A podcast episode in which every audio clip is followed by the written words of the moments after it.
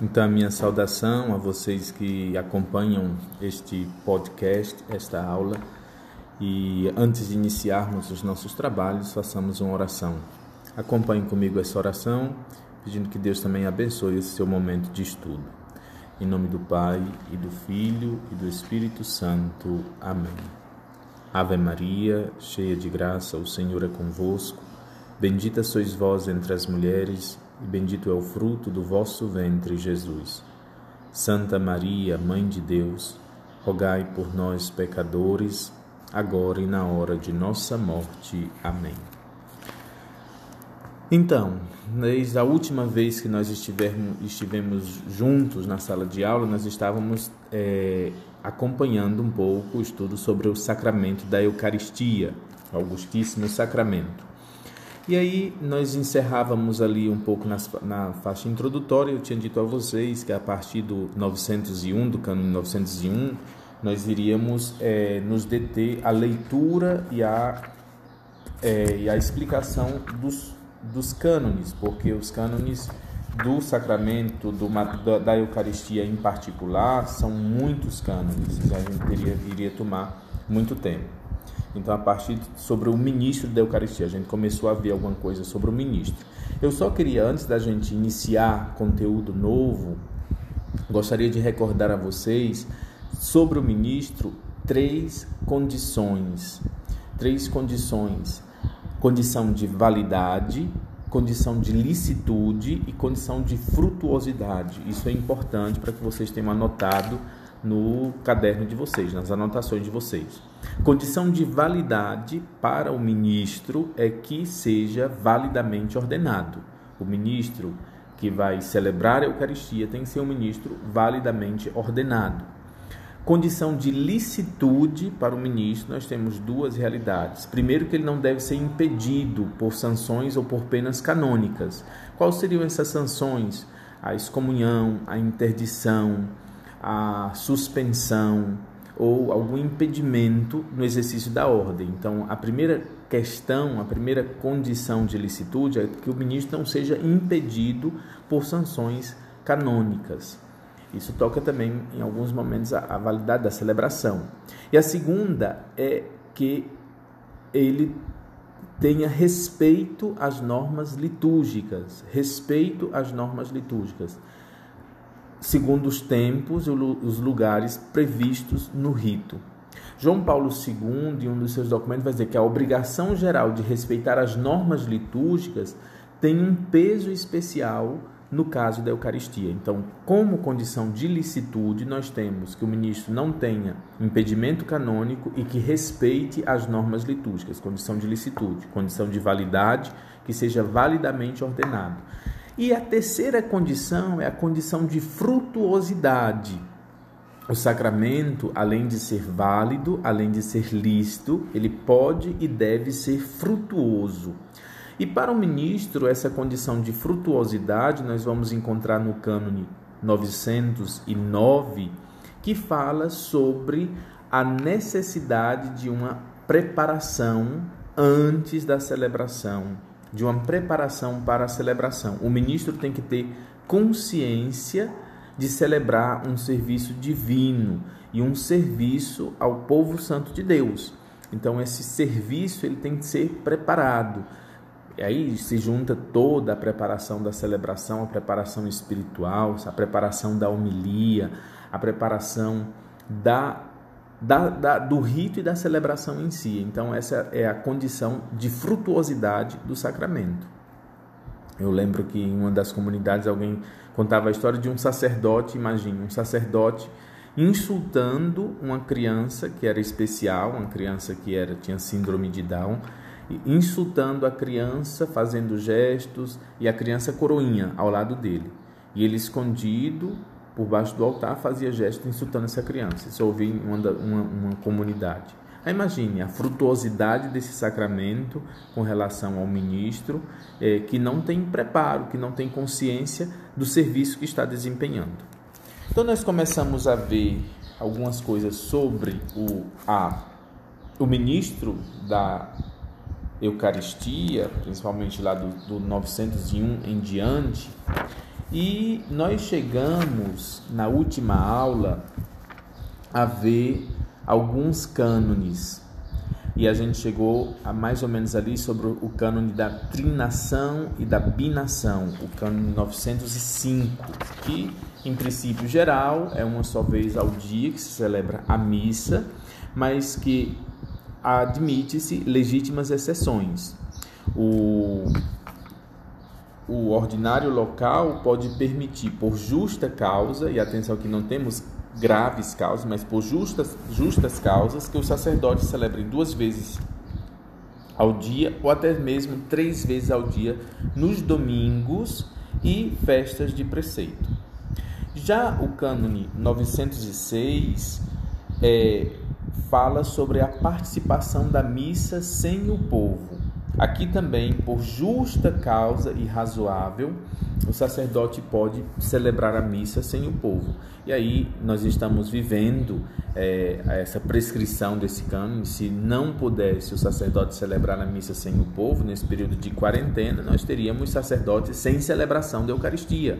Ou que tivesse, ou deveria o sacerdote, no máximo, é, reunir algumas pessoas, ou poucas que fossem, para participar da sua missa mas agora nós temos é, os, todas as dioceses e os bispos conclamando e convidando os sacerdotes a celebrarem a missa diariamente pelo povo, rezando pelo povo nesse período de pandemia e celebrando sozinho. Nós, eu e o Padre Marcos, estamos vivendo essa, essa experiência aqui todos os dias às seis horas da tarde. Estamos os dois ali na igreja celebrando a Eucaristia. Já o cano 907 fala sobre as orações, que não é lícito aos diáconos, não é lícito ao povo executar as orações que são próprias do celebrante, ou mesmo os concelebrantes é, executarem orações que são próprias do presidente da celebração. Isso na, nas aulas de liturgia vocês devem ter aprofundado e visto quais partes, o que o povo pode acompanhar junto, embora tenham tantas práticas sacerdotais em que os padres convidam o povo para dizer certas orações junto com ele, que na verdade são orações reservadas ao presidente da celebração. O, can o cânone 908 fala sobre a proibição de celebrar com ministros de outras igrejas. Eu lembro que nós tínhamos tocado neste assunto, até fazia referência a certa celebração que ocorreu é, no Rio Grande do Sul, na Romaria da Terra. O, o cânone 909 fala que o sacerdote não deixe de se preparar devidamente pela oração e pela celebração e para a celebração do sacrifício eucarístico e de agradecer a Deus no final, aqui nós vimos agora há pouco, condição de frutuosidade para o sacerdote. O cânone 910, o ministro ordinário da Sagrada Comunhão é o bispo, o presbítero e o diácono. O ministro extraordinário da Sagrada Comunhão é o acólito, outro fiel designado pelo bispo. Então, também aqui, da celebração, nós temos somente os ministros sacerdote, bispo e presbítero. Da comunhão, aí nós vamos fazer a diferença. Da comunhão existe ministro ordinário e extraordinário da comunhão. Ministro ordinário da comunhão, o bispo, o presbítero e o diácono é ministro ordinário, e ministro extraordinário é o acólito, designadamente recebe, quando recebe, é, é, recebe devidamente recebido o ministério de acólito, ou o, o ministro extraordinário da Sagrada Comunhão, que é outro fiel designado pelo bispo, aquele que nós chamamos ministros da Eucaristia, com o um nome errado, ministros extraordinários da Sagrada Comunhão. Já o, o cânone 911 diz: tem dever e direito de levar a Santíssima Eucaristia como viático aos doentes o pároco e os vigários paroquiais, os capelães, como também o superior da comunidade nos estudos religiosos clericais nas sociedades de vida apostólica em relação a todos os que se encontram na sua casa. Então, dever e direito, o pároco de levar a, o viático, o capelão de, de levar o viático, porque esses têm a cura das almas, porque este tem a cura das almas, o pároco e os vigários paroquiais. Em caso de necessidade, com a licença ao menos presumida do pároco, os capelões, capelãos e o do superior, quem se deve a quem se deve informar, deve fazê-lo qualquer sacerdote ou outro ministro da Sagrada Comunhão. Então, quem deve levar o viático para os doentes da sua paróquia? O pároco ou os vigários? Um outro sacerdote que não faz parte desse corpo, do corpo paroquial, como o pároco, como o vigário, pode levar? Pode, mas tem que ter a licença ao menos presumida do pároco. Outro sacerdote que esteja vivendo no território da paróquia pode levar, aqui, por exemplo, eu poderia citar aqui, no nosso caso, nós temos três padres ligados à paróquia, o padre Marcos, o padre Wilson, são vigários, e o pároco, nós podemos levar o viático porque é nosso dever e direito. E nós temos no território da paróquia, somente para dar um exemplo, o Padre Rafael lá no santuário. Padre Rafael, lá no santuário, descendo, ele poderia, naquelas casinhas que estão ali no Monte Alegre, no caminho do santuário, levar o viático e distribuir a Eucaristia a essas pessoas?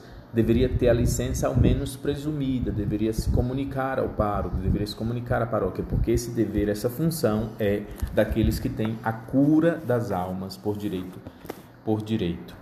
Aí nós passamos a uma segunda sessão, que é a sessão da participação, participação na Santíssima Eucaristia. O cânone 912 diz que qualquer batizado não proibido pelo direito pode e deve ser admitido à Sagrada Comunhão. Qualquer batizado não proibido pelo direito. Depois nós vamos ter algumas proibições no direito quanto ao acesso à Sagrada Comunhão. O 903. Para que a Santíssima Eucaristia possa ser administrada às crianças, é que elas tenham suficiente conhecimento e cuidadosa preparação, de modo que, de acordo com sua capacidade, recebam o mistério de Cristo e possam receber o corpo do Senhor com fiel devoção. Contudo, pode-se administrar a Santíssima Eucaristia às crianças que estiverem em perigo de morte, se puderem discernir o corpo de Cristo do alimento comum. Então, nós temos ali todo aquele debate que foi feito na época de, do Papa é, São Pio X sobre a, o acesso à comunhão das crianças. As crianças podem receber a comunhão a partir da idade da razão e mas que tenha o que é que o código diz? Que tenha um preparo que tenha um conhecimento que saibam discernir. E sem esse preparo sem a catequese para falar com palavras mais claras e mais presentes entre nós sem esse preparo e sem a catequese as crianças podem receber a sagrada comunhão em caso de perigo de morte é, se dispensa a catequese, se dispensa esse preparo, mas no mínimo elas devem saber discernir o corpo de Cristo de outros de os outros alimentos. O 914 nos dirá: é dever principalmente dos pais ou de quem faz as vezes e do pároco cuidar que as crianças que atingem o uso da razão se preparem convenientemente, sejam nutridas o quanto antes com esse divino alimento após a confissão sacramental. Eu não vou ler o cânone inteiro, mas esse cânone 914 vai apenas dizer que os pais, o pároco, a igreja deve se preocupar e deve oferecer meios pelos quais essas crianças possam serem admitidas à Eucaristia por meio da devida preparação. Esse cânone poderia dizer cuidado com a catequese. Em outras palavras, o cânone está tentando, tentando dizer isso: cuidado com a catequese, o cuidado com a, com a devida é, preparação das crianças. O cânone 915: Não sejam admitidos à Sagrada Comunhão os excomungados e os interditados depois da imposição ou declaração da pena, e outros que obstinadamente persistem no pecado grave manifesto. Então, são limitações. Os excomungados declarados, declarados, não devem ser é, acolhidos, não devem ser acolhidos à Sagrada Comunhão. E aqueles que obstinadamente insistem no pecado manifesto, no pecado público. Nas duas situações aqui nós temos a manifestação, a declaração dessas penas ou desses pecados, situações públicas e manifestas. Neste caso, é, resumindo com outras palavras mais duras e mais secas, se deveria negar a Eucaristia. Se eu, sacerdote, sei que determinada pessoa está sob um, uma excomunhão declarada, eu deveria negar a Eucaristia a essas pessoas. Se eu sei que uma pessoa está num pecado público manifesto, eu deveria é, negar a Eucaristia. Aqui fala também um esclarecimento no próprio cânone sobre a admissão à Eucaristia dos divorciados, porque é logo aquilo que vem logo à nossa mente, dos divorciados e desquitados que vivem em segunda união. De fato, o Papa João Paulo II escreveu em sua exortação apostólica Familiares Consórcio, de 22 de novembro de 81, a Igreja reafirma sua praxe, fundada na Sagrada Escritura, de não admitir a comunhão eucarística os divorciados que contraíram nova união. Não podem ser admitidos no momento em que o seu estado e as condições de vida contradizem objetivamente aquela união de amor entre Cristo e a Igreja significada e realizada na Eucaristia. Há, além disso, outro peculiar motivo pastoral. Se se admitissem estas pessoas à Eucaristia, os fiéis seriam induzidos em erro e confusão acerca da doutrina da Igreja sobre a indissolubilidade do matrimônio. Depois nós temos a nova perspectiva de, de Amores Letícia, que trata que devemos discernir, acolher e cuidar, e põe nas mãos dos sacerdotes é, nas mãos dos sacerdotes, desculpe, nas mãos do bispo, é, esse discernimento pastoral sobre essas situações. É ainda uma situação que deve ser é, é, aprofundada.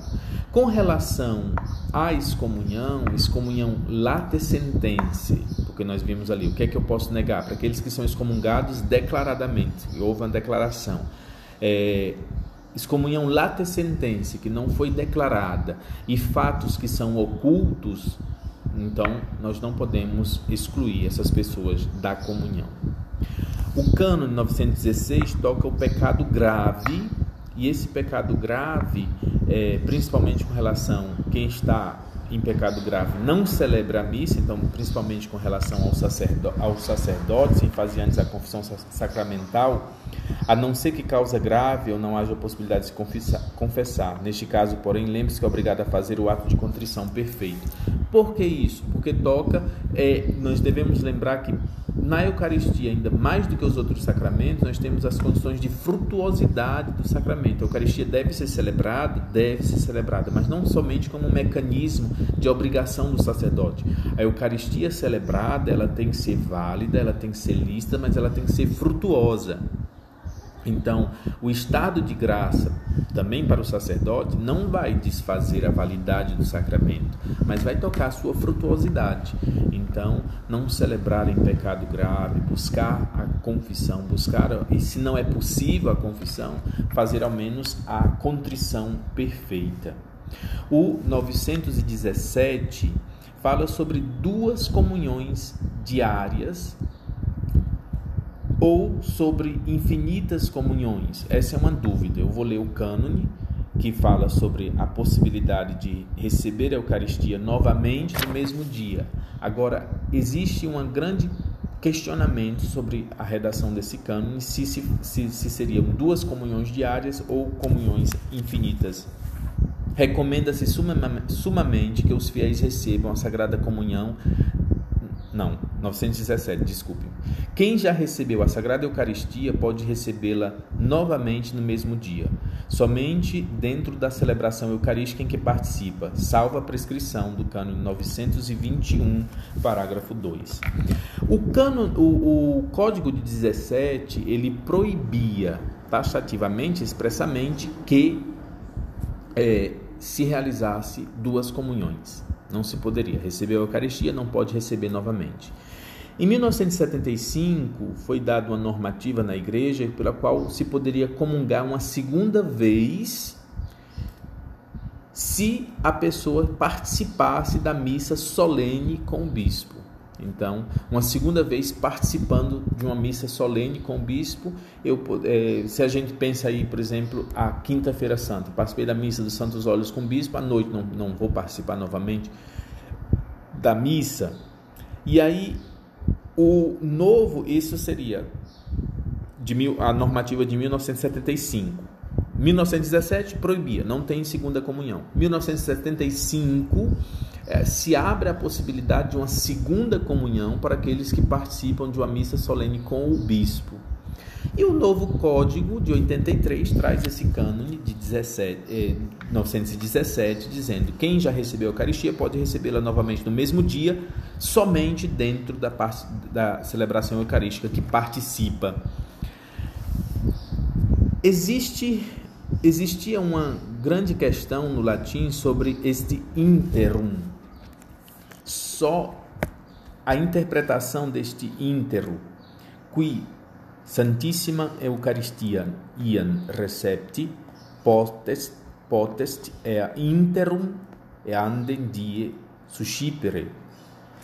Interum seria uma validação para que se recebesse somente uma única vez mais ou indistintamente. A comissão para interpretação dos textos legislativos, que é a comissão que tem na igreja a autoridade para interpretar validamente esses textos, em 26 de julho de 1984, determinou que essa esse íntero deve ser interpretado somente como somente uma segunda vez. Se eu participo, e às vezes pode acontecer, se eu participo de três missas durante o dia, fui acompanhando o sacerdote, o sacerdote naquele dia está trinando, um domingo, e eu estou acompanhando, fui com um padre para uma comunidade, fui com um padre para outra comunidade, para outra comunidade, eu participo de três missas durante o dia, eu comungo somente uma segunda vez, posso comungar em duas. Essa é a interpretação da comissão para os textos legislativos. O 918, ao contrário, fala sobre a comunhão fora da missa, digamos, é, vamos ler o cano. Recomenda-se sumamente que os fiéis recebam a Sagrada Comunhão na própria celebração eucarística, seja-lhes contudo administrada fora da missa quando pedem por justa causa. Então, eu posso comungar fora da missa, é, a comunhão não está atrelada a, a, a, celebração da palavra ou a participação da missa. Eu, é muito usual na Espanha que as pessoas dirigindo-se ao trabalho, muitas vezes voltando ao trabalho, do trabalho, entram na igreja e pedem ao padre que possa lhe dar comunhão. E o padre vai ao sacrário, abre o sacrário, faz aquele pequeno rito penitencial e dá a comunhão àquelas pessoas. Então não está atrelada à missa. Aqui a gente ainda tem muito essa interpretação. É, algumas comunidades religiosas têm, me, têm entrado em contato. A missa desse domingo foi transmitida e, e, quando eu divulguei que a missa seria transmitida, uma comunidade religiosa me entrou, me entrou em contato perguntando: Padre, nós podemos participar da missa, assistir à missa com vocês, e na hora da comunhão, aqui na nossa capela, a gente pode receber a comunhão, pode ir ao sagrado receber a comunhão, porque ainda tem essa, tem-se essa visão de que a comunhão ela está obrigatoriamente atrelada à celebração. Uma outra comunidade religiosa, são apenas poucas pessoas, me escrevia pelo WhatsApp e me perguntava, padre, é, então estão proibidas as celebrações, estão proibidas as, as, a, todos os encontros, as reuniões, todos os dias de manhã nós aqui da comunidade estamos rezando na capela. Eu posso fazer a celebração da palavra para que nós possamos comungar? Eu dizer, olha, se você quiser fazer a celebração da palavra, você faz a celebração da palavra, você vai é, é um é um sustento, é um alimento para vocês mais a palavra, mas quanto à comunhão, ela não é necessariamente ligada à celebração da palavra. Na oração de vocês da manhã, vocês podem rezar e depois em espírito de fé, receber a comunhão. A comunhão ela não é automaticamente ligada à celebração da palavra ou à celebração da Eucaristia. Tanto que o cânone vai dizer: é, sejam, contudo, administradas fora da missa quando pedem por justa causa. Nem temos aí causas graves de impedimento, de missas suspensas, de, de pandemia. Não, por justa causa podem ser, observando-se, porém, os ritos litúrgicos. Então, na celebração da comunhão fora da missa, faz-se um pequeno ato penitencial, faz-se um, o rito da comunhão, se, se obedece, se observa os ritos litúrgicos. O 919. Quem vai receber a Santíssima Comunhão abstém-se de qualquer comida ou bebida, excetuando água e remédio, no espaço de ao menos uma hora antes da sagrada comunhão.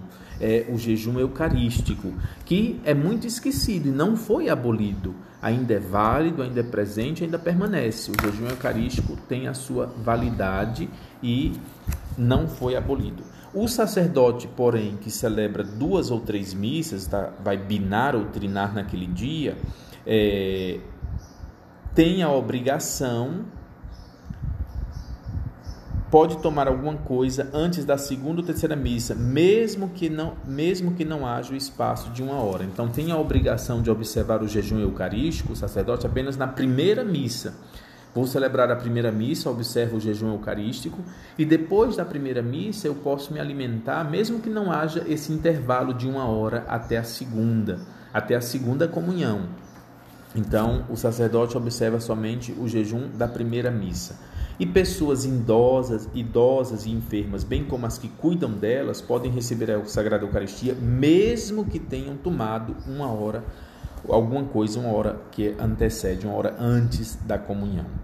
O 920 fala sobre a comunhão ao menos uma vez por ano, e aí não vou me, não vou me aprofundar, nem vou fazer a leitura desse cano, porque fala da, da comunhão um, ao menos uma vez por ano para os batizados, adultos que já fizeram a primeira comunhão, e que esse preceito deve ser cumprido na época pascal.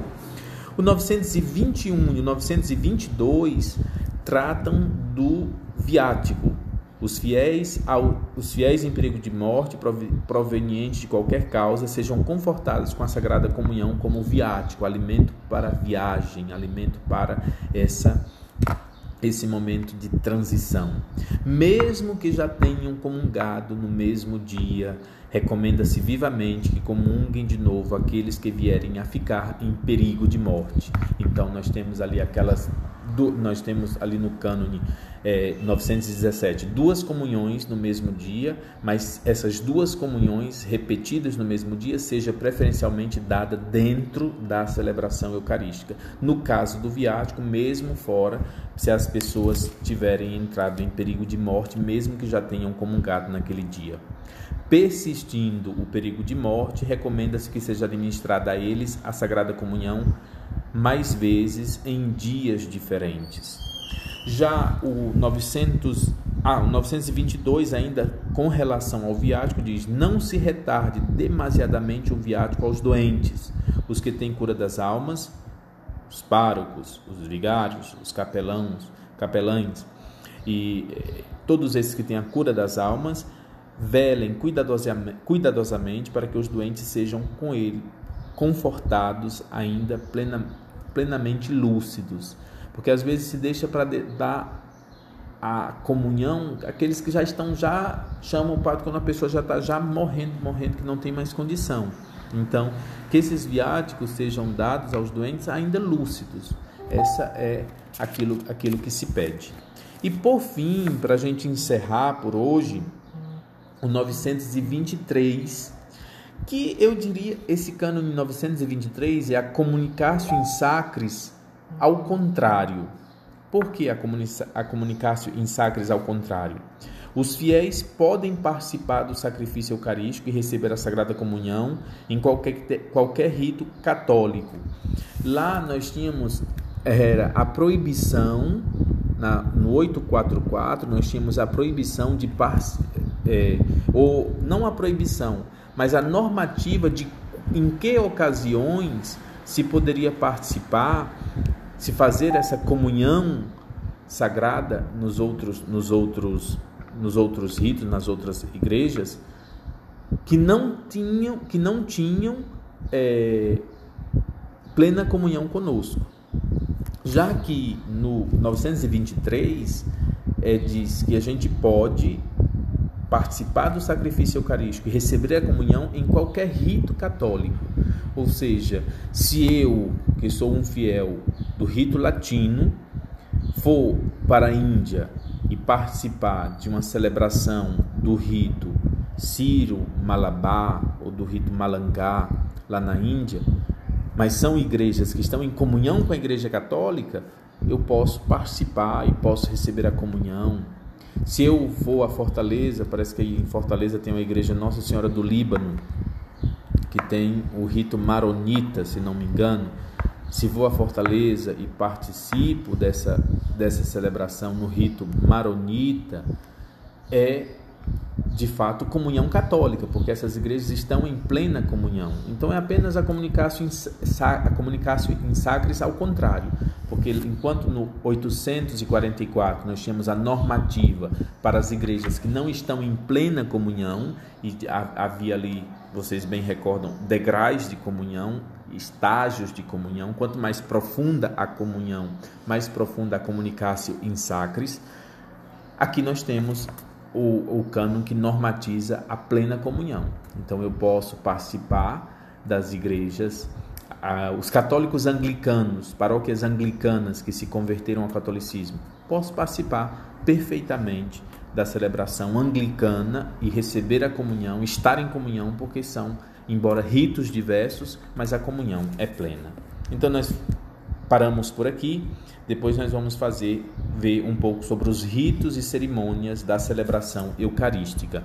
Com relação a dúvidas que vocês tiverem, com relação a perguntas, aprofundamentos, por favor, vão escrevendo, vão mandando esse feedback, porque nas próximas aulas a gente vai exatamente é, respondendo. Eu lembro que nas aulas presenciais vocês têm muitas perguntas e essas perguntas enriquecem bastante. Muitas vezes a visão que eu passo aqui lendo o, o cânone e passando para vocês não chega naquelas dúvidas que vocês têm e que enriquecem bastante. Vocês devem, devem reconhecer.